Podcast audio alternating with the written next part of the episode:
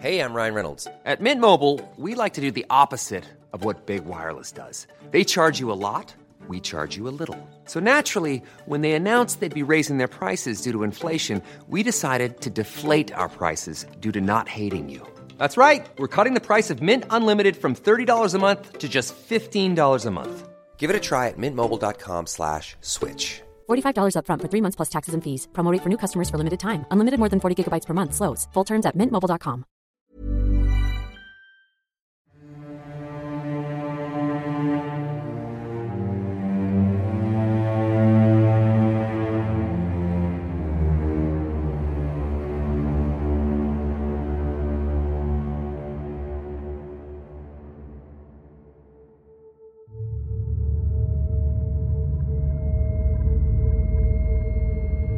el año de 1977, un paramédico del ejército de Estados Unidos y su amigo Toby disfrutaban de un tranquilo y anhelado viaje de campo, cuando un encuentro del cuarto tipo les cambió la vida. En retrospectiva, nuestro protagonista nos platica en su libro cómo es que, años más tarde, logró encajar las piezas de varios misteriosos sucesos durante su vida que lo tienen convencido de haber sido abducido desde su niñez. Esta es la historia de la guarida del diablo, la abducción de Terry Lovelace.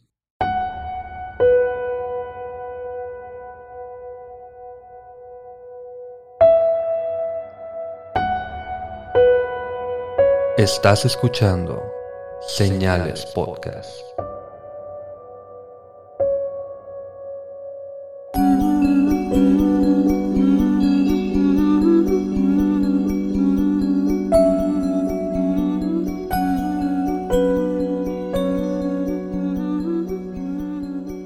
Buenas noches y gracias por acompañarnos en un nuevo Viernes Misterioso de Señales Podcast. Ya hace falta. Ya hacía falta misterio en un viernes. Siempre me quedo con las ganas de decirlo. sí, van varias veces que lo dices y no, no es misterioso. No es misterioso. Va. Les agradecemos a todos su preferencia y su paciencia. Los invitamos a todos a que nos sigan en nuestras redes sociales, Instagram, Facebook, YouTube, Twitter, bajo el mismo nombre, Señales Podcast, y no olviden nuestra página, señalespodcast.com. Ya para entrar directo al episodio, porque de pronto nos extendemos mucho, nada más queremos recordarles que a veces tenemos campañas con algún tipo de promoción o simplemente información servicios. Si tenemos una campaña con algún código o algo así, nos ayudaría mucho que se metan a la página, el link que les recomendamos, usen la promoción o el código, porque eso nos hace tener campañas más seguido, nos apoya y nos permite seguir haciendo esto. Hey, I'm Ryan Reynolds. Recently, I asked Mint Mobile's legal team if big wireless companies are allowed to raise prices due to inflation. They said yes. And then when I asked if raising prices technically violates those onerous two year contracts, they said, What the f are you talking about, you insane Hollywood ass? So to recap, we're cutting the price of Mint Unlimited from $30 a month to just $15 a month. Give it a try at mintmobile.com slash switch. $45 upfront for three months plus taxes and fees. Promo rate for new customers for limited time. Unlimited more than 40 gigabytes per month. Slows. Full terms at mintmobile.com. Y por fin, Pepe, después de mucho tiempo, algo que hasta yo extrañaba y eso se me hace bien raro, un tema de aliens. Sí. Ya por fin hace falta. Y este está bastante interesante, pero no vamos a adelantarnos. Esta es la historia de la abducción de Terry Lovelace, la guarida del diablo. Esta historia salió por dos razones. Primero que nada, porque la escuché, en, la escuchamos en otro lugar y como siempre al final les vamos a decir en dónde para que lo puedan escuchar también. Pero además compré el libro que se llama The Devil's Den, que significa La guarida del diablo, y es un libro muy padre porque comienza muy orgánicamente. Terry Lovelace, que es el autor y es el protagonista de esta historia, comienza platicando que se comenzó a interesar en estos casos de Missing 411 por David Politis. Es un libro que ya han cubierto otros podcasts y han leído probablemente, visto el documental que es muy bueno. Y se trata de estas personas que de pronto desaparecen en las reservas naturales o en los parques de Estados Unidos, que son enormes como Yellowstone, todo este tipo de parques. Y en especial le llamó la atención un caso que sucedió en junio de 1946 cuando una niña, Catherine Van Aust, se perdió de su campamento con sus padres y ella era una niña de unos pequeña de 8 o 9 años aproximadamente. Nunca se encontró, por algunos días al menos, pero de pronto un voluntario llamado Chadwick la encontró saliendo de una cueva y ella simplemente dijo, aquí estoy. Salió caminando a 11 kilómetros del lugar de donde desapareció, luego de días de no saber nada de ella. No tenía zapatos, pero no tenía heridas, no tenía marcas de ningún tipo, aparte de picaduras de algún mosquito. No estaba deshidratada, aunque Chadwick notó que no había un río cerca de ahí o algún lugar donde tomar agua, pero además ella no parecía recordar nada. Simplemente salió muy tranquila, como si nada hubiese pasado, y ya. Terry Lovelace entonces la intentó encontrar cuando escribía este libro del que vamos a hablar, aunque ella ya tendría unos 70 años, pero Terry se preguntaba si la guarida del diablo había invadido los sueños de esta chica de Catherine, así como había invadido los suyos. En sus palabras, estoy agradecido de haber sobrevivido Devil's Den, aunque le costó la vida a mi mejor amigo a sus 28 años. Este caso está bien impactante, el de Catherine, porque aparte de haber sido encontrada después de varios días en condiciones óptimas, como si se hubiera ido 10 minutos, la encontraron a una altura de unos 15, 20 metros en una cueva. La niña, como tú dices, no traía zapatos, no tenía marcas de haber escalado con los en sus pies, que estaba descalza.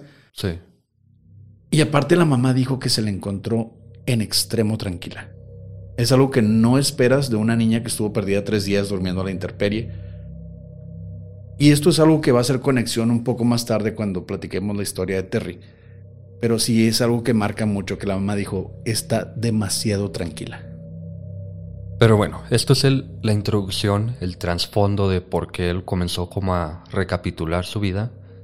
Pero ¿quién es Terry Lovelace? Terry nació en 1955 en San Luis, Missouri, y entró a la Fuerza Aérea de los Estados Unidos en 1973 cuando tenía 18 años, donde se entrenó como paramédico hasta 1979. Luego se tituló de Psicología y en Leyes en su estado de Michigan, por lo que luego trabajó como abogado, luego como Procurador General en Samoa Americana. Samoa Americana es una isla cerca de Nueva Zelanda que yo no sabía que era territorio americano, pero ahí trabajó.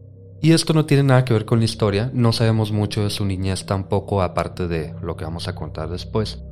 Pero esto me hace pensar a mí que él es alguien creíble, alguien que tiene una educación, se nota por la forma en cómo habla, por la forma en cómo escribe lo que pasó, pero sobre todo una persona que tiene un pasado bastante importante que ahora, digamos, hecho a perder, porque la gente obviamente lo va a considerar loco, raro, un montón de cosas. Tal y como le pasó a Bob Lazar.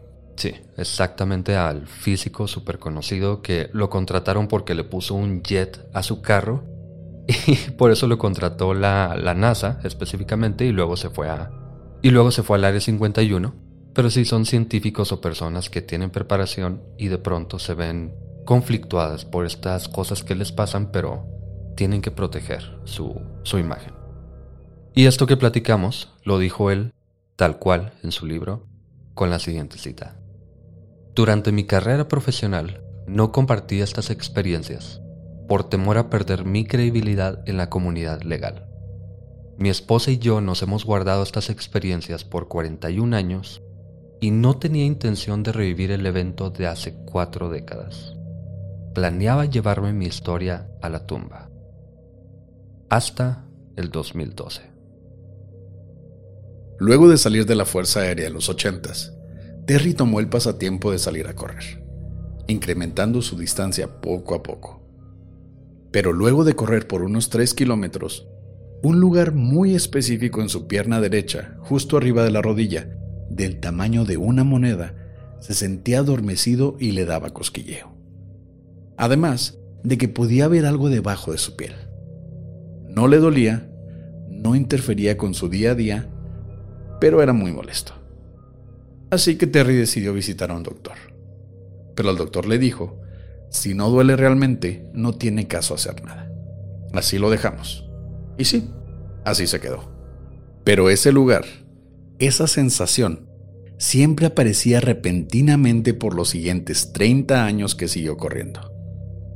Hasta que el 23 de octubre del 2012, a sus 57 años, despertó con un terrible dolor en su pierna, tanto que no podía caminar ni poner peso sobre ella. Todo bien el día anterior, pero esa mañana hasta terminó en el suelo al intentar pararse. Así que su esposa lo llevó al Hospital de Asistencia a Veteranos, porque recordemos que perteneció a la Fuerza Aérea. Y ya en el hospital, la doctora le tomó una placa de rayos X que revisó confundida. Luego ordenó otra placa y pasó lo mismo. Luego otra y otra en diferentes ángulos. Ocho placas en total. Hasta que Terry, con estudios paramédicos, preguntó si algo pasaba.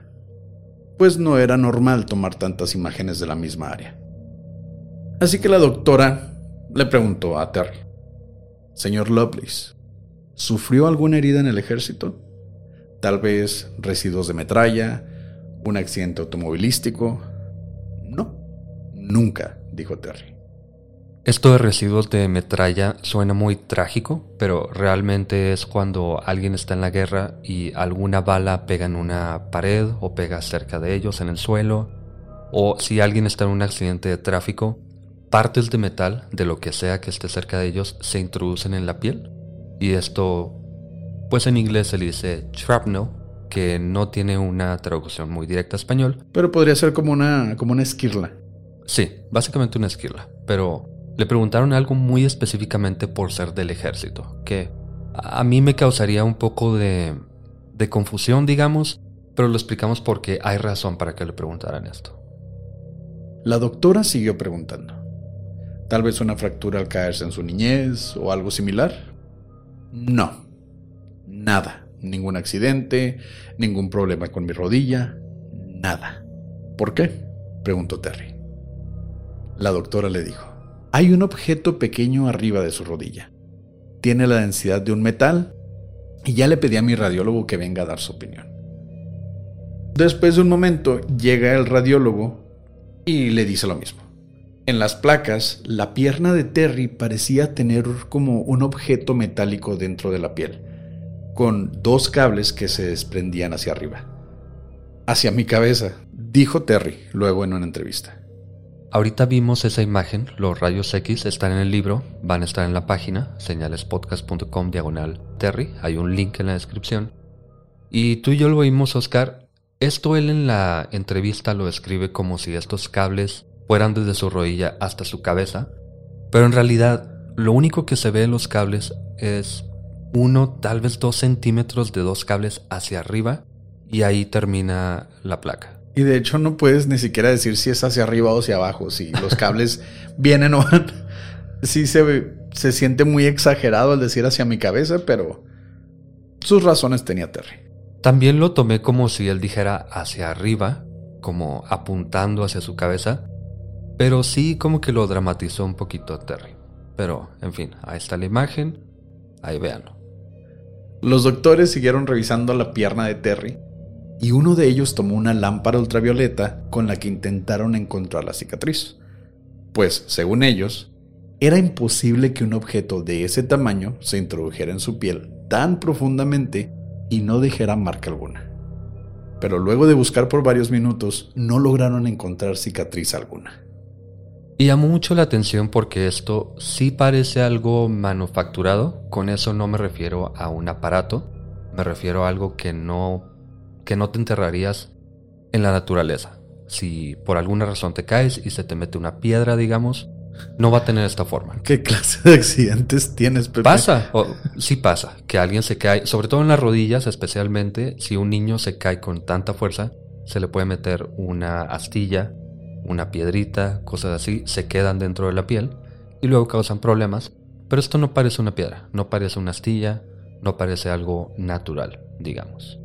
Eso sí lo podemos admitir. Va, te la compro, Pepe. Pero además, dijeron los médicos, Si vemos una de las tomas laterales de su pierna, encontramos un patrón con forma como de pétalos de flor, de la misma densidad de hueso, entre el muslo y atrás de su rodilla, que eran en sí cinco discos o piezas planas, pero solo eran visibles si las veías de un lado de la pierna. Si la tomabas de frente, no se veían, como ellos mencionan, era de la misma densidad del hueso, pero si la veías de lado sí se veían estos disquitos y la verdad sí parece una flor como lo ves en la, en la foto. Sí, también creo que esto lo... No sé si lo dramatiza alguna... honestamente yo pienso que es una flor. Yo me voy a poner mi casco de que no creo. Y a mí me hace pensar que él tomó unos rayos X con, con qué, no sé, pero él tomó un rayos X. Con una caja de cereal. ¿Una caja de cereal? sí, o sea, para que salieran tan mal. sí, sí, están bastante malas las, las placas, pero sí parece que puso una flor al lado de su pierna y se alcanzó a. Pues se alcanza a ver. Si tomas unos rayos X de una flor que puedes buscar en Google, sale exactamente como salió esto. Parecen pétalos. Esto no tiene una forma simétrica como el cuadro que, que vimos en la primera imagen pero si no fue así, si no es algo actuado o elaborado, sí se ve muy raro. Bueno, la verdad no sé cómo sería una placa de densidad ósea si pones una flor, porque sí he visto radiografías de plantas, como tú mencionas, pero sé que hay diferentes cortes que se les llaman dentro de los rayos X. Y no sé si buscando densidad ósea o buscando ver un hueso puedas poner una flor y se ve igual. Creo que estás pensando en tomografía. Unos rayos X simplemente capturan el hueso y ya no tiene profundidad ni nada. Por eso creo que es más posible fingir algo así o elaborar algo así. En fin, luego de minutos y minutos atendiendo a Terry, los médicos parecieron perder la paciencia. El hospital comenzó a congestionarse con pacientes y al final Terry sintió que, además de no tener respuestas claras, los médicos ya querían deshacerse de él cuando le dijeron que probablemente eran quistes de Baker. Los quistes de Baker son quistes de líquidos causados por problemas como artritis, desgarre de cartílago o lesiones de rodilla. De hecho, en lo personal yo tengo algunos en la pierna, porque ya llevo cuatro cirugías de la rodilla, y sí se, hacen unas bolitas. Son pues el, el, rezago del cartílago que se dañó, algunas piezas, partes de hueso y mucho líquido sinovial. Y ya. ¿Y tienen forma de flor? Pues fíjate que no las he visto. No las he visto, pero podría ser un libro y hacerme famoso al parecer. Mm. Ya después de decirle que para lavarse las manos eran quistes de Baker, le dijeron que tomara descanso y en unos días probablemente se recuperaría. Es como el seguro social aquí en México. Llegas, tienes el brazo roto, duérmase nomás no de ese lado y se le va a arreglar. Me recordaste una señora a la que estaba ayudando por mi trabajo. Ella se quebró el brazo Luego a los meses regresó con el doctor y fue cuando me tocó estar en la llamada. Y ella decía que no podía mover el brazo, le preguntó el doctor qué había usado para la recuperación. Y dijo, es que no me puse el, el arnés o la, la férula. Me puse una pomadita así que hacemos en mi familia y con eso yo pensé que me iba a recuperar y no me recuperé. Obviamente el hueso de la señora no había soldado bien y ya no va a poder utilizar su brazo como siempre, pero básicamente le hicieron lo mismo a Terry. Le recomendaron no hacer nada por algo que le estaba molestando y quién sabe si fuera a causar problemas después. Pero, para tu sorpresa, Pepe, y también para sorpresa de Terry, los doctores tenían razón. A los pocos días el dolor desapareció y se sintió mejor. Ok. Pero sí se quedó con esa espinita.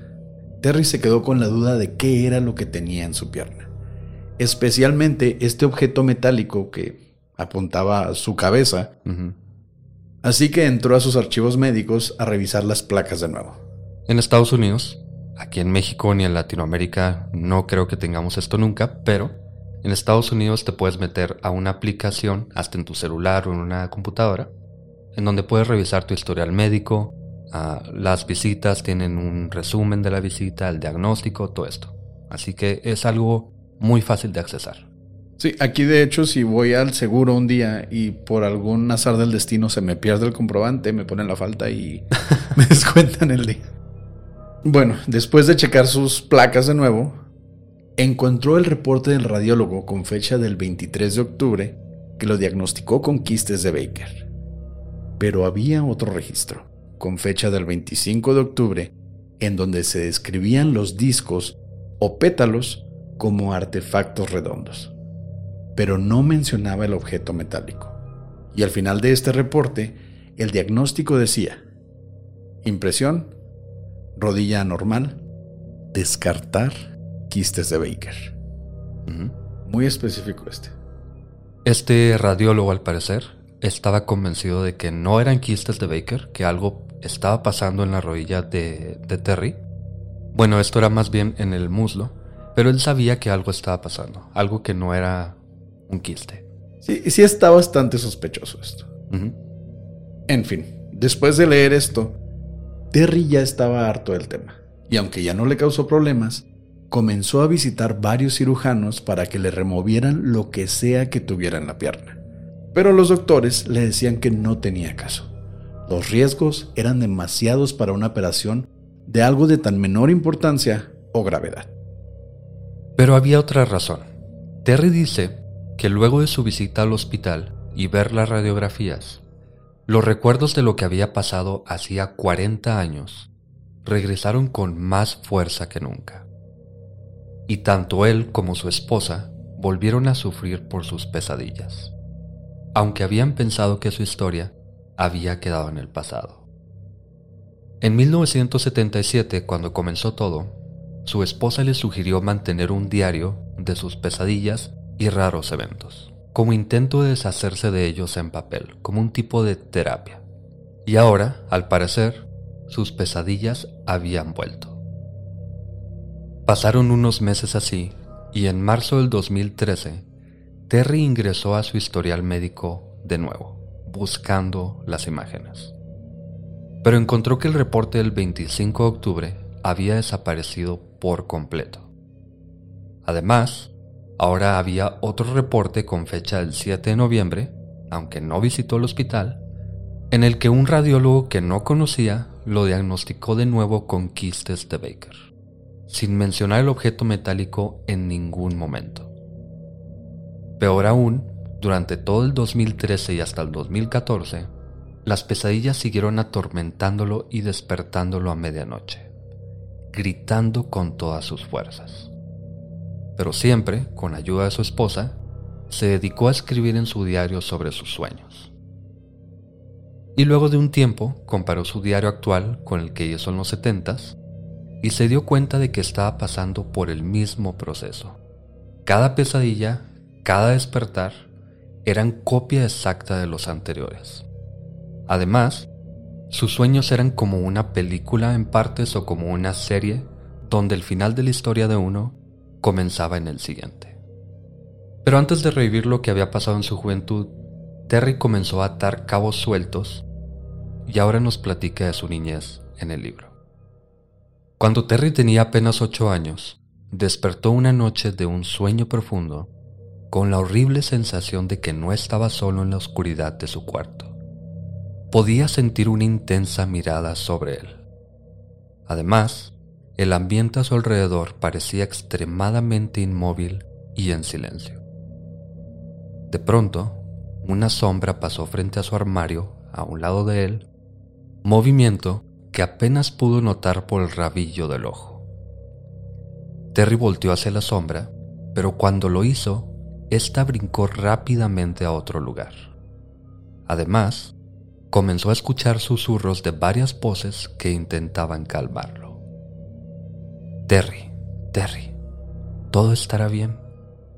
Ven a jugar con nosotros. Cuando de las sombras salieron lentamente cuatro monitos de medio metro, brazos largos colgantes y cola, de color gris y ojos amarillos. Crispin, güey. Crispin. Inmediatamente pensé en los, en los cinco monitos de Miyoki. Eran cuatro porque F por Crispin. F por Crispin.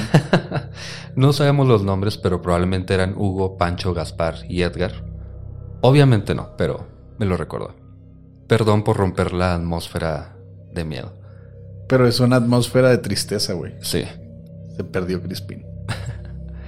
En fin, estos cuatro monitos tenían la misma sonrisa estática en sus rostros, pero una sonrisa de esas macabras que te dan miedo, de oreja a oreja, como como un monstruo. Uno de ellos entonces se acercó a él y le dijo, ven con nosotros, nos vamos a divertir. Aunque, dice Terry, sus labios nunca se movieron ni los labios de los demás. Escuchaba las voces, no era algo telepático o en su cabeza, pero sus caras no se movían. Como si los cuatro tuvieran puesta la misma máscara. Exactamente. Pero Terry no tenía miedo, al menos no inicialmente. Todo parecía familiar de alguna forma, aunque poco a poco se comenzó a cuestionar si era buena idea irse con ellos o no. No tenía idea de a dónde lo llevarían o qué planes tenían, y no podía recordar siquiera si ya los había acompañado antes o no. Mientras Terry se cuestionaba lo que estaba pasando, los monitos rodearon su cama y uno de ellos le repitió, Ven con nosotros, nos vamos a divertir. Volveremos en solo un momento. Fue entonces que Terry se convenció de que estaba en peligro. Algo en el tono o en la frase del monito le hizo saber que algo no estaba bien. Y su respuesta fue comenzar a gritar con todas sus fuerzas. Mamá, mamá comenzó a gritarle a su papá, a su mamá, a sus hermanas, a todo mundo. Sus papás y hermanas se despertaron, probablemente hasta los vecinos, y en un instante su papá entró apresurado por la puerta prendiendo la luz. Momento en el que Terry vio a los monitos disolverse entre la luz, con Terry aún gritando. Su papá, apenas consciente de haber despertado, lo intentó calmar y le preguntaba, ¿qué pasa, Terry? ¿Qué pasa? ¿Fueron los monitos de nuevo? Porque al parecer esto pasaba recurrentemente. Pero sus padres ya estaban cansados de sus pesadillas porque despertaba a todos constantemente. Además ya tenía ocho años y no querían seguirlo llevando a cama con ellos. Su familia ya estaba cansada de esto. Terry al parecer no tenía memoria de que hubiese pasado esto, porque él mismo dijo, no recuerdo si ya los he acompañado, aunque era familiar. Entonces parece que después de cada una de estas ocasiones o eventos, o perdía el conocimiento o algo le borraba el conocimiento o la memoria. Pero su mamá y su papá ya estaban cansados y su mamá le decía que si estos hombres mono, como les decía ella, se lo querían llevar, él podía simplemente negarse, decirles que no, que no tenía razón para tener miedo si eran como monitos como en la tele, es decir, los del zoológico, changos. Pero Terry lloraba con la idea de que se lo llevaran a la fuerza. Él no estaba convencido de simplemente por decir no. Así que todos habían llegado a su punto de quiebre. Terry no parecía tener la fuerza para ignorar las pesadillas, o lo que la mamá pensaba que eran pesadillas, pero él decía que no eran pesadillas y sus papás ya no sabían qué hacer. Terry pensaba que no era un sueño, pero sus papás querían convencerlo de que sí era, porque eso es lo que haces como adulto cuando tu hijo te despierta diciéndose tipo de cosas. sí. Como con tu hija con la muñeca asesina. ¿Lo he contado en el podcast? Se me hace que no he contado en el Lo contamos en un live. Ok. Pero después lo contamos en un tema más ad hoc. Ajá. Hasta que un día Terry llegó a casa de la escuela mientras su papá lo esperaba ansioso con un rollo de cinta de doble vista, esa misma que se usa para sellar ventanas o la que se usa en los carros para darle más sellado. Burlete se llama, pero sí es una cinta para evitar que entre el frío, el viento, los sonidos, cosas así, para ser sellado, digamos. Sí. Y le dijo, mira hijo, ya arreglé el problema de los monos entrando a tu cuarto compré esta cinta especial antimonos que los mantendrá afuera. Pero lo que no sabía su padre, o lo que no se estaba dando cuenta, era de que lo único que logró en la mente de este pequeño de 8 años fue confirmar la existencia de los monos. hacen cinta para monos. Deben de ser reales, Sí. pensó Terry. Exactamente. Tú, si tienes ocho años, ves monos y tu papá dice, compré esta cinta antimonos. Sabes que los monos son reales. En ese momento te das cuenta de que hasta tu papá le teme al coco. Como Homero Simpson, básicamente.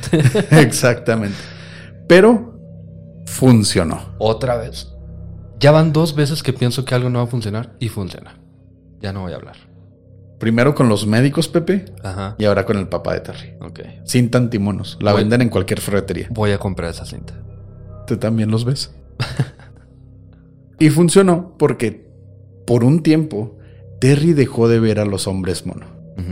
Dejó de tener esas experiencias donde se le acercaban y le decían, vamos a divertirnos.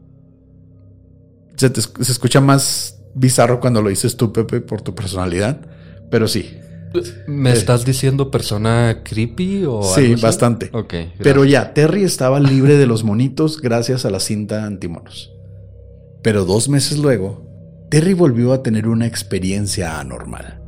Aunque no tan fuerte como los monos, pero tuvo pesadillas sobre los monos. Pero ahora Terry podía distinguir perfectamente entre un sueño y la realidad. Los monos eran reales, aunque ya no lo visitaban. En el libro él deja muy en claro que podía diferenciar cuando algo pasaba, la experiencia de los monitos que acabamos de contar, y cuando soñaba otra cosa o lo mismo, pero lo soñaba. Por si alguien está escuchando esto y piensa que simplemente lo soñó, era un niño, pensaba que era real, pero según él, y dejando muy marcado esto que según él, podía diferenciar cuando sí pasaba y cuando solo lo soñaba. Ya cada quien piensa lo que quiera. En fin, un día de verano, en mayo, Terry jugaba en su jardín, cuando de pronto los perros del vecindario se callaron al mismo tiempo, y el viento parecía detenerse. Todo parecía congelado a su alrededor, cuando poco a poco un platillo volador descendió sobre él, a no más de 30 metros sobre su cabeza, mientras todo seguía en completo silencio. Nada de autos, televisiones de los vecinos, el viento, nada. Más raro aún, nadie parecía darse cuenta de lo que estaba pasando, pues no había una sola persona a la vista. Pero este objeto metálico, o platillo volador, no espantó a Terry, quien se acostó boca arriba en el césped a observar detenidamente a la nave por unos 10 o 30 minutos. No supo exactamente cuánto, porque el tiempo parecía eterno. Pero luego de al menos 10 minutos, el platillo se inclinó levemente hacia el cielo y salió disparado hacia la atmósfera. Fue en ese momento que Terry comenzó a gritar, lleno de terror. Pero como siempre, su madre no le creía. Y sus hermanas comenzaron a burlarse de él. Le preguntaban que si los monos lo habían visitado y manejaban el ovni. Y los niños del vecindario empezaron a llamarlo Chico Platillo. Porque su mamá les... ¿Qué? No, nada. Porque su mamá les preguntó a las vecinas si habían visto algo o si sus hijos lo habían visto. Como si no hubiese de más de razones para burlarse de un niño por los otros niños. Y tienes que soportar que te digan chico platillo. Pues- Por- porque tu mamá fue metiche. O, ¿cómo se le puede decir en, en otro lugar? Bueno, tu mamá fue a decirle a todo mundo. Sí, de entrometida o lo que sea. Fue a decirle a todo mundo que ves platillos voladores. Preguntando si alguien más los había visto. Buenas tardes, doña Rosa. Oiga, ¿sabe que mi niño sí, el que ve changuitos? Sí, el que ve monitos. El que se despierta gritando El que, todas las noches. el que los despierta a las 3 de la mañana. Ya no es el niño mono, ahora vio un platillo volador. Sus hijos no lo vieron. Es que se- Pobre, pobre Terry. Sí, la familia lo estaba poniendo como carne de cañón en el vecindario. Pero esta experiencia lo empeoró todo. Más todavía. Las pesadillas y sus experiencias por las noches se transformaron de monos a sombras y manos que lo cargaban y se lo llevaban de su cama, incluyendo a un hombre insecto que le hacía daño. Que obviamente vamos a pensar en los insectoides. Generalmente son Súper obvio, Pepe. Todos pensamos en eso. es que hay tipos de alienígenas, hay niveles, güey. Obviamente. y va desde los grises, los humanoides, los Pleiadians, los draconianos, obviamente, que hablamos de ellos en los episodios de Valiantor y de, y de la abducción coronado y de viaje al planeta Serpo también. No olvides Fuego en el Cielo. Fuego en el Cielo, sí. Donde vimos a los nórdicos. Ajá. Fuego en el Cielo, que fue la abducción de Travis Walton, o la primera abducción de... Vías Boas, donde los ovnis tenían escaleras de cuerda. Sí. Todos estos son episodios que ya hemos hecho, búsquenlos, están buenísimos. No olvides el enigmático y emblemático al mismo tiempo Monitos de Meoki. Sí, que estos son como... No son extraterrestres o aliens normales porque no los logramos encajar en una descripción. Pero tenían el parecido más con unos grises muy pequeños. Sí, aunque los grises suelen ser más grandes, pero en fin. También existen los insectoides, que generalmente tienen forma de mantis religiosa, pero con el cuerpo de un humano, solo que tienen las, no sé, garras o no sé cómo se diga, y la cabeza de, de mantis. Algo más para mis pesadillas, gracias. Además, sus papás notaron que Terry comenzó a desarrollar temores algo extraños. Primero que nada, no podía estar en la oscuridad, aunque fue el miedo más común, eso es bastante común dentro de los niños, pero tampoco quería salir de su casa le daba temor el exterior. Y todavía más extraño fue que comenzó a tenerle terror a una vecina y amiga de ellos. Una mujer de origen asiático que los visitaba frecuentemente con comida y demás. Así que lo llevaron con un doctor, pero el doctor lo diagnosticó con ver demasiadas caricaturas y mentir. Sí. Eran los 60 o 50 normal. Así que el pobre Terry pasó todo un año aterrado de todo y todos. Además de que nadie le creía. Aunque las pesadillas poco a poco fueron desapareciendo. Excepto una noche, cuando ya tenía 11 años. Terry despertó cerca de las 2 o 3 de la mañana, pero despertó sentado en su cama, con el cuarto totalmente iluminado por luces de todos colores que entraban por la ventana. Pero se sentía neutral, se sentía estático, no parecía tener emoción alguna. Además, el único ruido que podía percibir era algo parecido a un latido metálico.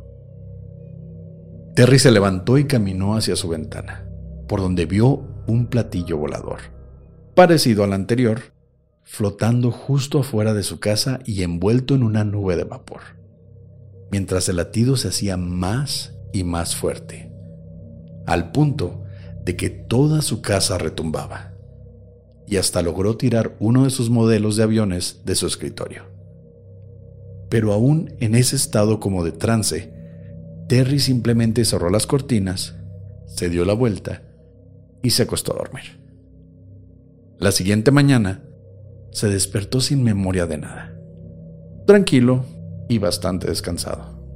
Como cuando sueñas algo, despiertas, medio sabes que soñaste, medio no, y a los 10 minutos se te olvida totalmente. Así se despertó. Pero luego de unos segundos que pudo despertar completamente, notó su cortina cerrada y su avión en el suelo. Momento en que cayó en la realización de que el sueño que apenas podía recordar, en realidad había pasado. Pero lejos de tener miedo, ahora estaba emocionado. Ahora sabía que todo era real. Ni sus padres o hermanas, ni los doctores o los vecinos sabían nada de nada. Él sabía la verdad. Pero como antes, las pesadillas volvieron y empeoraron. Los hombres insectos que se lo llevaban, manos que lo tocaban en la noche, instrumentos que le hacían daño pero por fortuna, poco a poco se fueron extinguiendo y siguió su vida normalmente.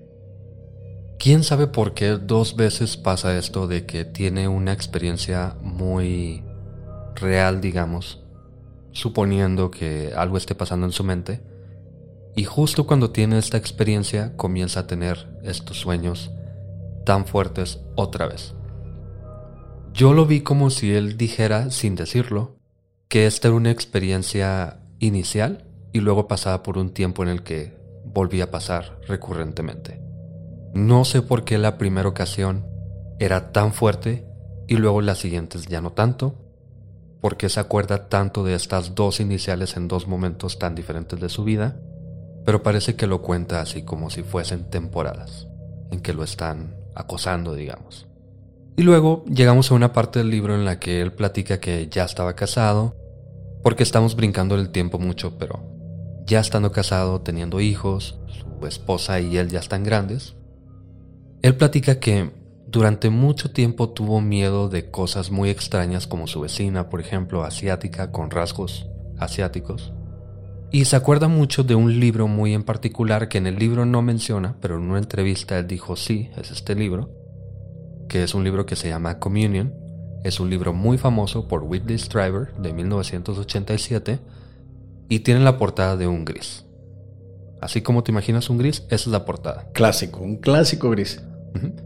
Y está muy gracioso, bueno, y está muy interesante cómo tuvo su encuentro con este libro, porque como tú mencionas, había pasado mucho tiempo, nos brincamos bastante ya el casado con su familia.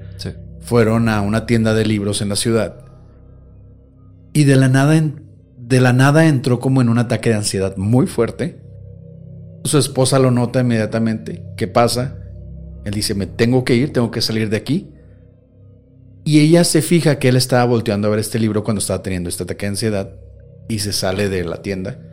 Pero es este libro. Entonces, este, esta imagen de un gris fue lo que desencadenó ese ataque de ansiedad, dándonos una referencia directa a lo que le pasaba cuando era niño.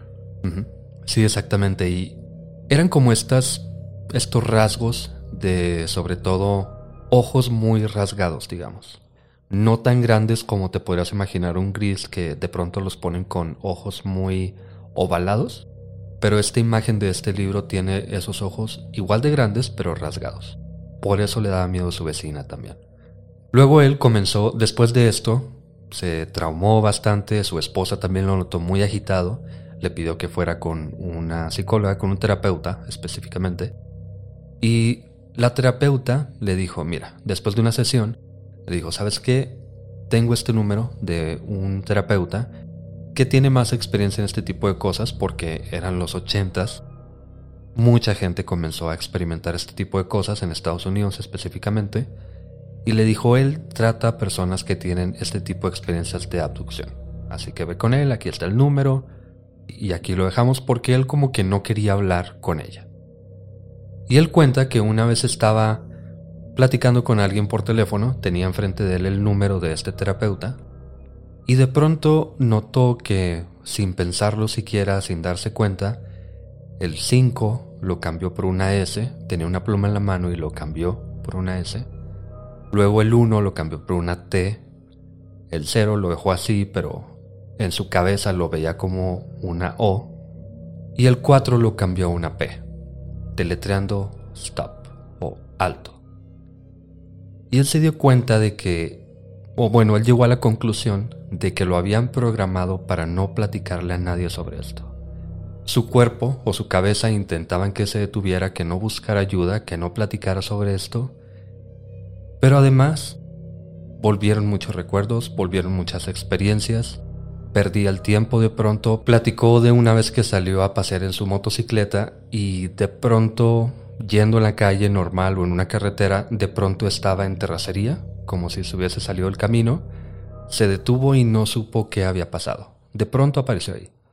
Regresó a su casa y su esposa ya estaba histérica porque había, se había perdido dos horas y media. Él pensaba que habían sido diez minutos máximo, pero ya eran horas. Y ya estaba buscando la policía y todo.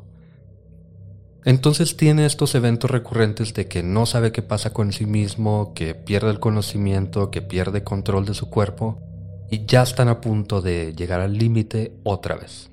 Pero cuando pasa esto de la motocicleta, su esposa le dijo, ¿sabes qué?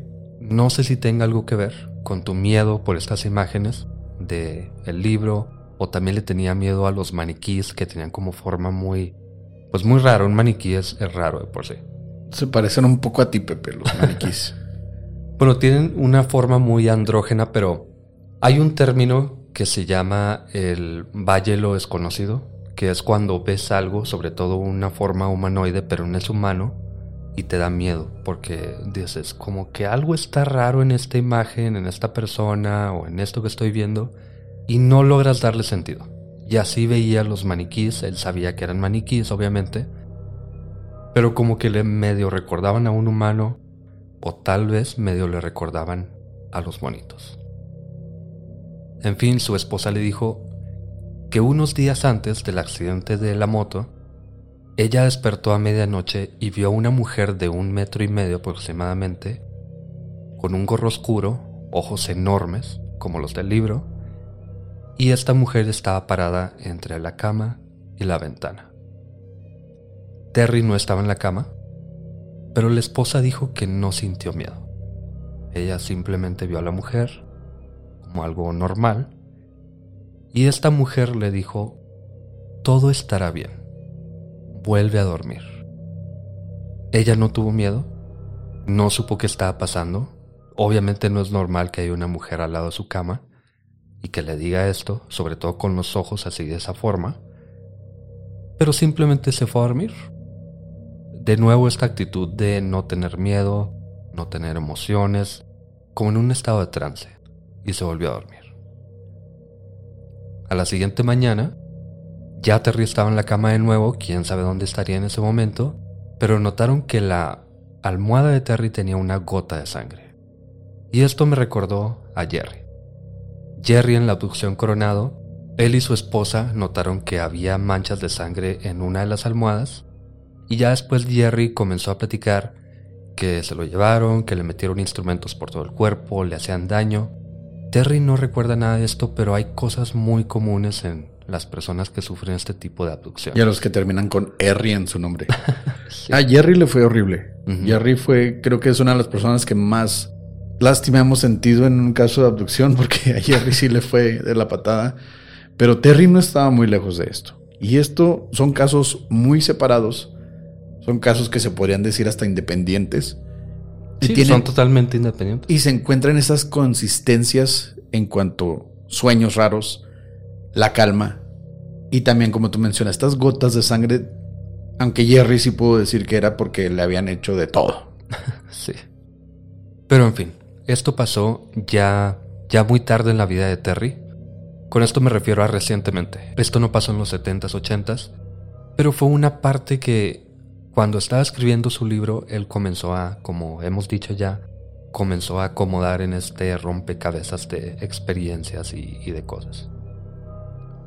En fin, nos devolvemos un poquito y después de las experiencias de niño, después de entrar a la Fuerza Aérea en 1973, es cuando se enlista en la Fuerza Aérea para estudiar y fue estacionado en la base aérea Whiteman, donde conoció a su mejor amigo, Toby. Un día, de la nada, su amigo comenzó a presionarlo con acampar en una reserva natural cercana llamada Devil's Den o la guarida del diablo. Y aunque Terry y Toby eran citadinos al 100%, por alguna razón se obsesionaron con el viaje. Se recordaban semana tras semana, tenemos que ir a acampar, tenemos que ir a acampar, tenemos que ir aquí, tenemos que ir aquí, hasta que un día decidieron hacerlo. Terry era fotógrafo amateur y tenía tiempo queriendo fotografiar animales, y además la base tenía lentes y cintas especiales que podía tomar. Así que la idea, aunque repentina y un tanto fuera de lugar, lo comenzó a convencer. Hay un detalle muy muy raro que él hace en una entrevista. Él dice que en ese tiempo no había el término de nerd de una persona muy que se pone a leer para cualquier cosa, que no sabe de la vida, que no sabe de, de, digamos, la calle, por así decirlo, del exterior. Pero él dijo que era un completo nerd, o un completo ñoño, o no sé, como le quieras decir, cerebrito, algo así. Y dijo que cuando se convenció de la idea de salir a acampar, se fue a la biblioteca de la base y comenzó a leer libros sobre acampar. Obviamente no encontró nada porque todos los libros decían llévate un kit de emergencias, que es buena idea, pero nadie lo hace obviamente. O empezaron a decir, si ves este tipo de planta, te lo puedes comer, si ves este otro tipo, no te lo puedes comer. Cosas que nadie va a buscar, que nadie va a recordar tampoco. Cosas muy complejas, pero no, no lo enteramente básico. Sí, cosas técnicas que no sirven para nada. No sirven para nada si vas a ir un día, te quedas en la noche y regresas en tu carro manejando. Sí, o sea, mucho menos si es una zona ya conocida de camping. Pero esta parte de gracioso y de tierno o patético incluso nos hace darnos cuenta de que Terry y Toby también al parecer no tienen idea de qué van a hacer. Ellos piensan que van a ir al parque de aquí en la esquina, se van a columpiar un ratito y se van a regresar. No tienen idea del problema en el que se pueden meter quedándose toda una noche en una reserva natural o en un parque nacional, pero están obsesionados con hacerlo. Se te mete una idea y lo haces. Sí, una malísima idea. No te adelantes. en fin, llegó el 11 de junio de 1977. Terry y Toby empacaron sus maletas, sus esposas les hicieron comida, tomaron colchones inflables y mantas de la base aérea y manejaron por tres horas cuando a medio camino hacia el parque, Terry se dio cuenta de que había olvidado su cámara. la única idea que tenía él de ir a, a esta reserva, que era tomar fotos, sí. la olvidó. Pero ya era muy tarde para regresar. Y había otros parques cerca de la base. Esta está a siete horas de distancia de viaje. No saben por qué querían ir ahí. Toby específicamente quería ir a Devil's Den. Y ya en la entrevista también Terry recuerda que en estos casos de Missing 411 o de, bueno, el libro de las personas perdidas en los parques de Estados Unidos, hay mucha conexión con lugares que se llaman Devil algo. Eh, la guarida del diablo, el columpio del diablo, la montaña del diablo. Muchos tienen este nombre del diablo. Y muchos nombres vienen de las tribus que les ponen estos nombres porque ellos saben que algo está pasando. Así que no es coincidencia que Devil's Den o la guarida del diablo tal vez de alguna forma los haya atraído y tal vez así atrajo también a la familia de Catherine, de la que hablamos al inicio. Así que parece que hay algo, pero ellos no lo saben en este momento. Bueno, al final, después de manejar esas siete horas, llegaron al parque, en la, en la zona turística donde todos estacionan y ponen sus casas de acampar. Pero Toby le insistió a Terry en que siguieran un poco más adentro. Toby quería experimentar lo real de acampar. No quería quedarse en algo que podrías comparar con el estacionamiento de un Walmart. sí. Sí, hay gente uh, haciendo fiesta, tomando cerveza, eh, tal vez en una cuatrimoto, no sé, él no quería estar simplemente viendo los árboles si podía vivir exactamente el mismo ambiente afuera de su casa o en el estacionamiento de Walmart. Él se sentía Bear Grylls, él quería estar... ¿Se sentía quién? Bear Grylls. Ah, ok. Entonces, pues siguieron más adentro. Hasta que se toparon con una cadena que prohibía el acceso. Estaba claramente delimitado, no pase, pero Toby quería ir a un lugar más tranquilo y alejado de todo el bullicio, como mencionas, donde está toda la gente. Manejaron por terracería y siguieron y siguieron, hasta llegar a una pradera rodeada de árboles en donde se detuvieron. Y como son hombres de ciudad, pensaron que antes de poner sus casas de campaña, alistar su lugar o comer, primero iban a caminar un rato por el lugar. Que como tú dijiste, ya desde el principio, esto era una pésima idea. Ya bajaba el sol, ya era tarde, estaban cansados del viaje, pero salieron a caminar y llegaron a un monte en donde se sentaron un rato a descansar. Tomaron agua y se dedicaron a observar el paisaje. Y aunque estaban cansados, Terry notó que comenzó a sentirse de más de adormecido, pero se recostó en el césped mientras caía en sueño poco a poco, y lo último que dijo antes de caer dormido fue, Toby, esto es perfecto. Lo siguiente que Terry recuerda es a Toby pateándolo fuerte y repetidamente. ¡Terry! ¡Despierta! ¡Despierta! Acompáñenos a escuchar la segunda parte de La guarida del diablo la abducción de Terry Lovelace, en nuestro siguiente episodio. Buenas noches.